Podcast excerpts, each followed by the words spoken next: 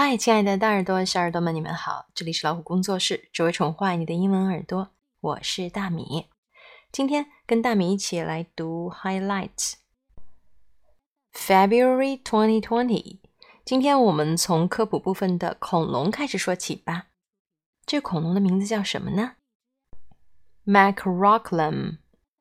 Macrocollum is the earliest long-necked plant eater discovered yet. It was a sauropodomorph, an ancestor of the more advanced sauropods that came later. The long neck of a macrocollum allowed it to feed on tall vegetation other dinosaurs couldn't reach. Three nearly complete skeletons were found in the same area. 今天讲的这个恐龙叫什么名字呢？macrocollum macrocollum，它的外形特征是什么样子的？它是食肉恐龙还是植食恐龙呢？交给你们去发现喽。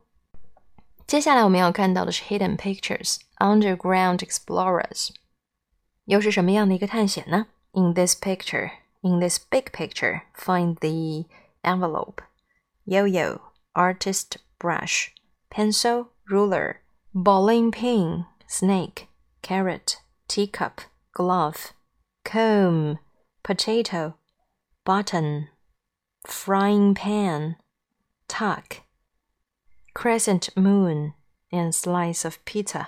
需要在一个大的图片里找到右边这些小的物品，它们会藏在这个大图片里。 Bonus 的部分还需要你找到另外几样东西，一起去发现吧。好，接下来看到的是 jokes，jokes 就是玩笑，大家一起读一读看，每个人的呃笑点都不太一样，那么你自己去体会喽。我们再看 not so easy，什么事情不那么容易呢 few have hit my forehead, and a bunch have slammed my chin. Some of them have nailed my nose and even gotten in. I have had so many in my eyes, I now can barely blink. Catching snowflakes on your tongue is harder than you'd think. Ah, snowflakes 就是雪片啦、雪花啦。他要用他的舌头来抓住这些雪片，确实不太容易吧？你有没有试过呢？接下来我们看到的是 dream big， 啊，这又是一个有梦想的人。看到 dream 就知道了，dream big。我们来看一下，看一下导语吧。Brandon Copeland has filled his life with more than just football. Football 那应该就是他的本职了，他最爱的东西。但是又不止这些，他的生命当中还有比这更丰富的内容。我们看一下，Most people know Brandon Copeland as a linebacker for the New York Jets, but his desire to help others and his many interests have led him to take on much more. At the University of Pennsylvania, he teaches students how to make smart financial decisions.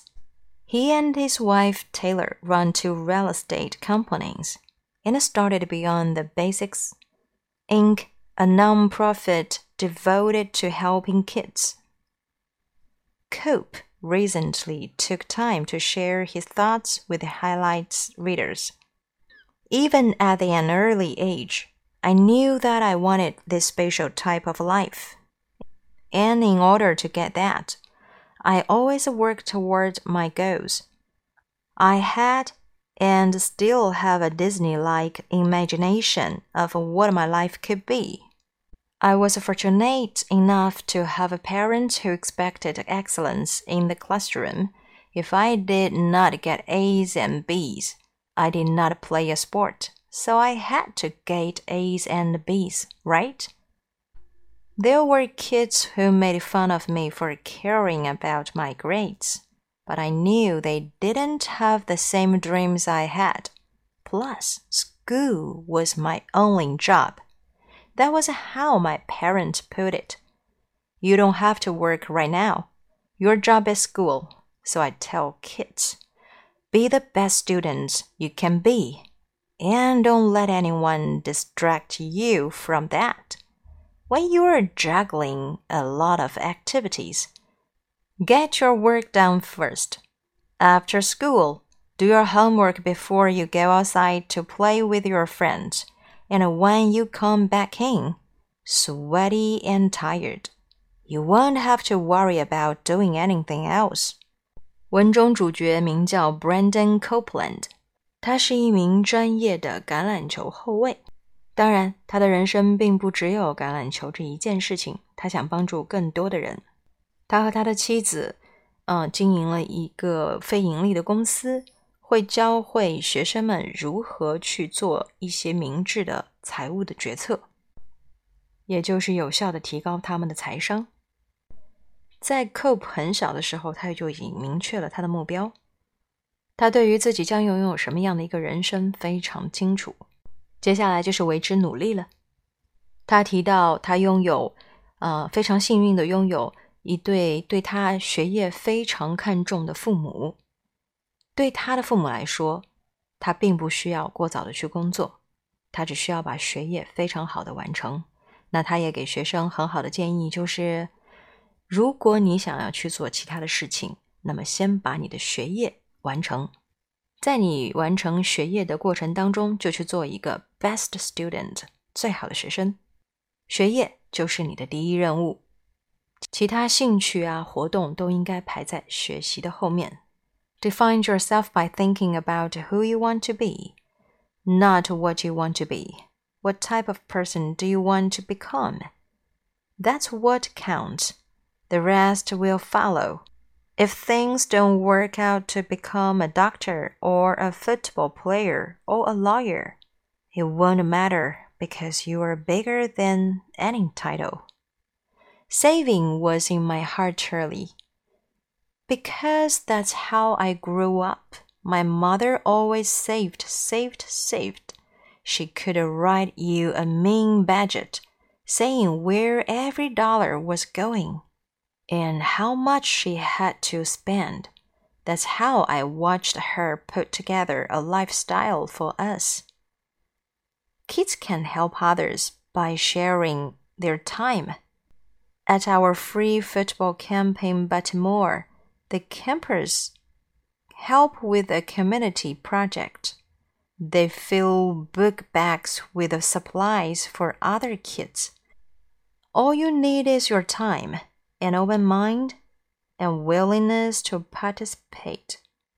Being polite will take you further in this world than a lot of things. Saying please and thank you, holding the door for the person behind you, asking people how they're doing. Little things like that really set the tone for your relationships. Being grateful for everything is going to make you a better person because of it.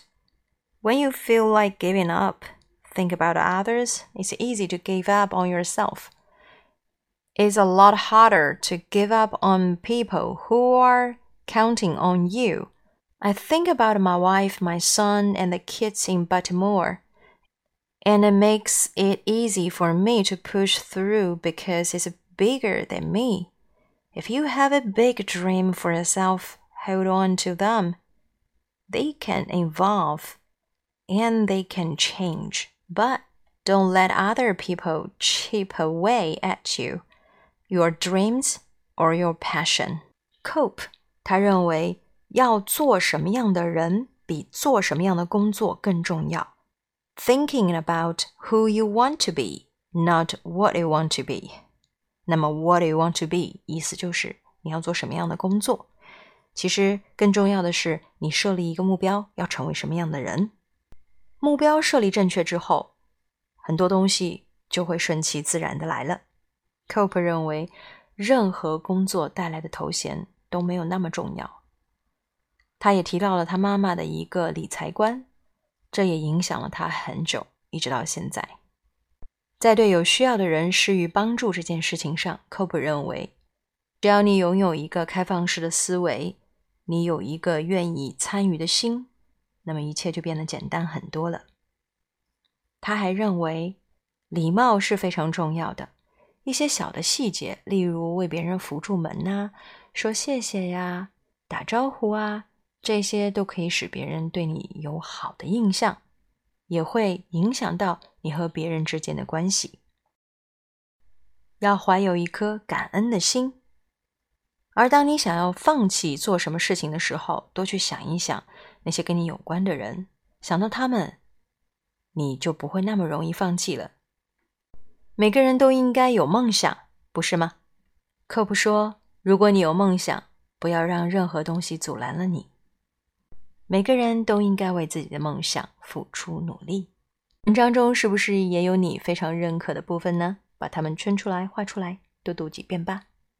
接下来是 crafts 手工活动，Valentine's Day popcorn gift，做一个爆米花儿。那么怎么做呢？你可以看一看我们的步骤，one two three four。你需要哪些物品呢？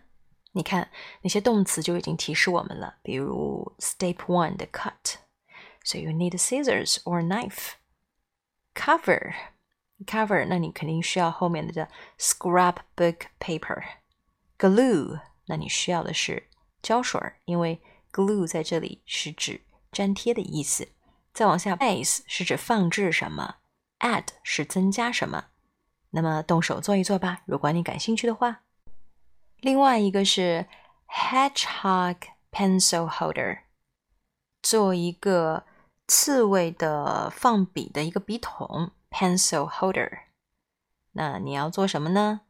你想要知道需要什么材料，跟刚才一样，去看看那些动词，你就能找到些许答案了。New Year trees。看起来并不难，但是做出来很好看哦。你可以动手试试看。